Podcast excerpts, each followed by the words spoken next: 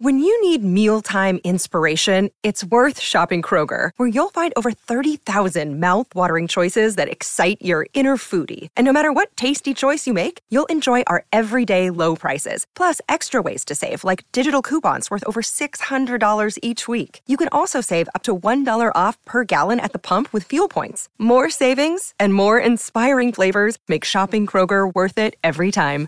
Kroger, fresh for everyone. Fuel restrictions apply.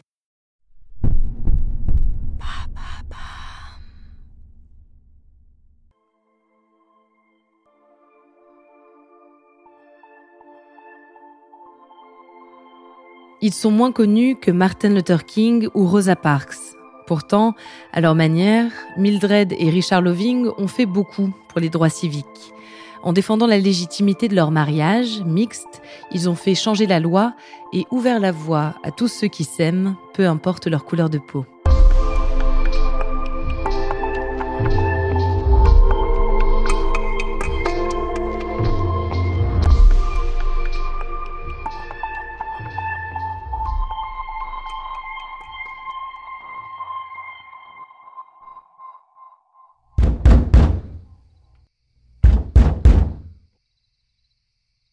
Nous sommes en plein cœur d'une nuit d'été en 1958.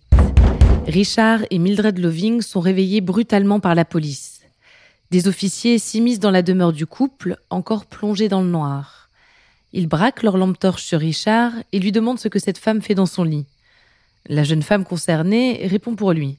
Je suis sa femme. Le policier rétorque qu'en Virginie, l'état dans lequel il se trouve, leur mariage ne vaut rien. Car Richard est blanc et Mildred est noire.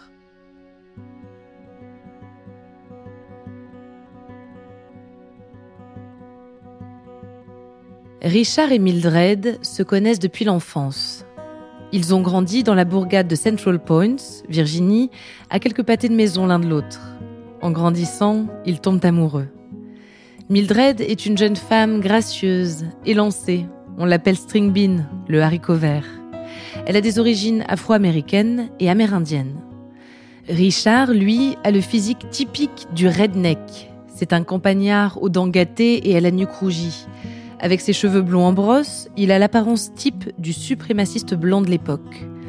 Et pourtant, Richard et Mildred s'aiment, depuis des années, le plus naturellement du monde. En 1958, ils décident de se marier. La cérémonie a lieu à Washington, à 150 km de leur résidence. Devant le père et un des frères de Mildred, ils officialisent un amour qui dure déjà depuis longtemps. Puis ils rentrent chez eux.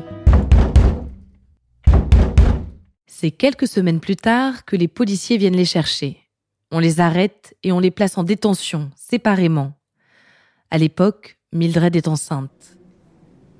Leur tort, avoir violé le Racial Integrity Act, un texte de loi qui interdit les mariages mixtes en Virginie et dans 23 autres États américains. On les présente à un juge qui, pendant l'audience, mêle à la lecture des textes de loi celle de la Bible. Il a des mots qui marqueront les esprits par leur violence. Il cite Johann Friedrich Blumenbach, un anthropologue du XVIIIe siècle. Dieu Tout-Puissant a créé les races blanches, noires, jaunes, malaises et rouges, et il les a placées sur des continents séparés. Et sans l'ingérence dans son arrangement, il n'y aurait aucune raison pour que de tels mariages aient lieu. Le fait qu'il ait séparé les races montre qu'il n'avait pas l'intention que les races se mélangent.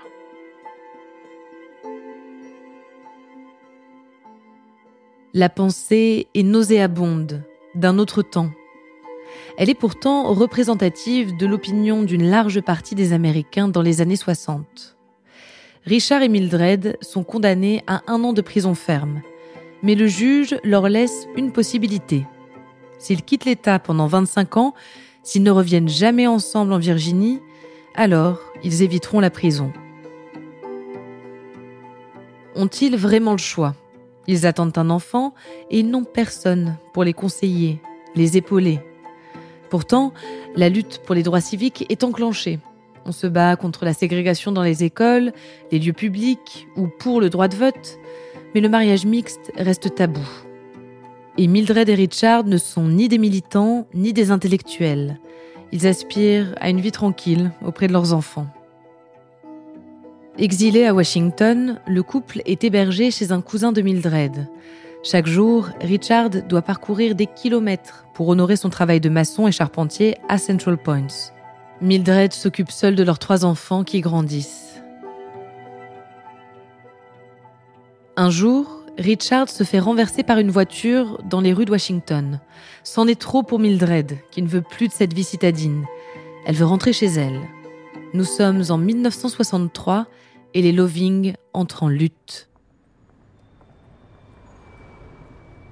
Ils entament une série de procès pour révoquer leur condamnation. Mildred écrit à Robert Kennedy, frère du président et procureur général.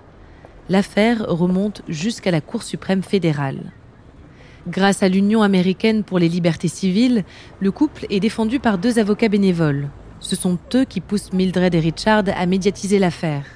Ils donnent quelques interviews dans des magazines réputés dans tout le pays. Mais en Virginie, les journaux locaux soutiennent la décision du juge raciste. 10 avril 1967. Le procès s'ouvre. Philippe Hirschkopf, un des deux avocats du couple, présente l'affaire au juge en disant Vous avez devant vous ce que nous considérons être la plus odieuse des lois de ségrégation et de l'esclavagisme. Le 12 juin 1967, la Cour suprême rend son arrêt et marque l'histoire. Le mariage est un des droits civiques fondamentaux de l'homme, fondamentaux pour notre existence.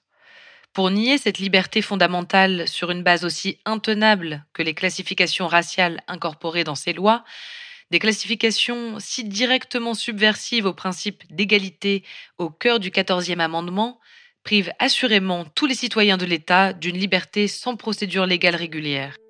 Le quatorzième amendement requiert que la liberté de choix de se marier ne soit pas restreinte par des discriminations raciales. Sous notre Constitution, la liberté d'épouser ou de ne pas épouser une personne d'une autre race réside dans l'individu et ne peut être réduite par l'État.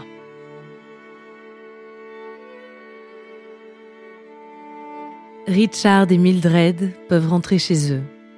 Grâce à leur combat, ils ouvrent la voie aux autres amoureux les mariages mixtes connaissent une nette progression les années qui suivent. L'arrêt de la Cour suprême, numéro 388, reste connu sous le nom de Loving versus Virginia, du nom des époux, ce qui donne aussi l'amour contre l'État de Virginie.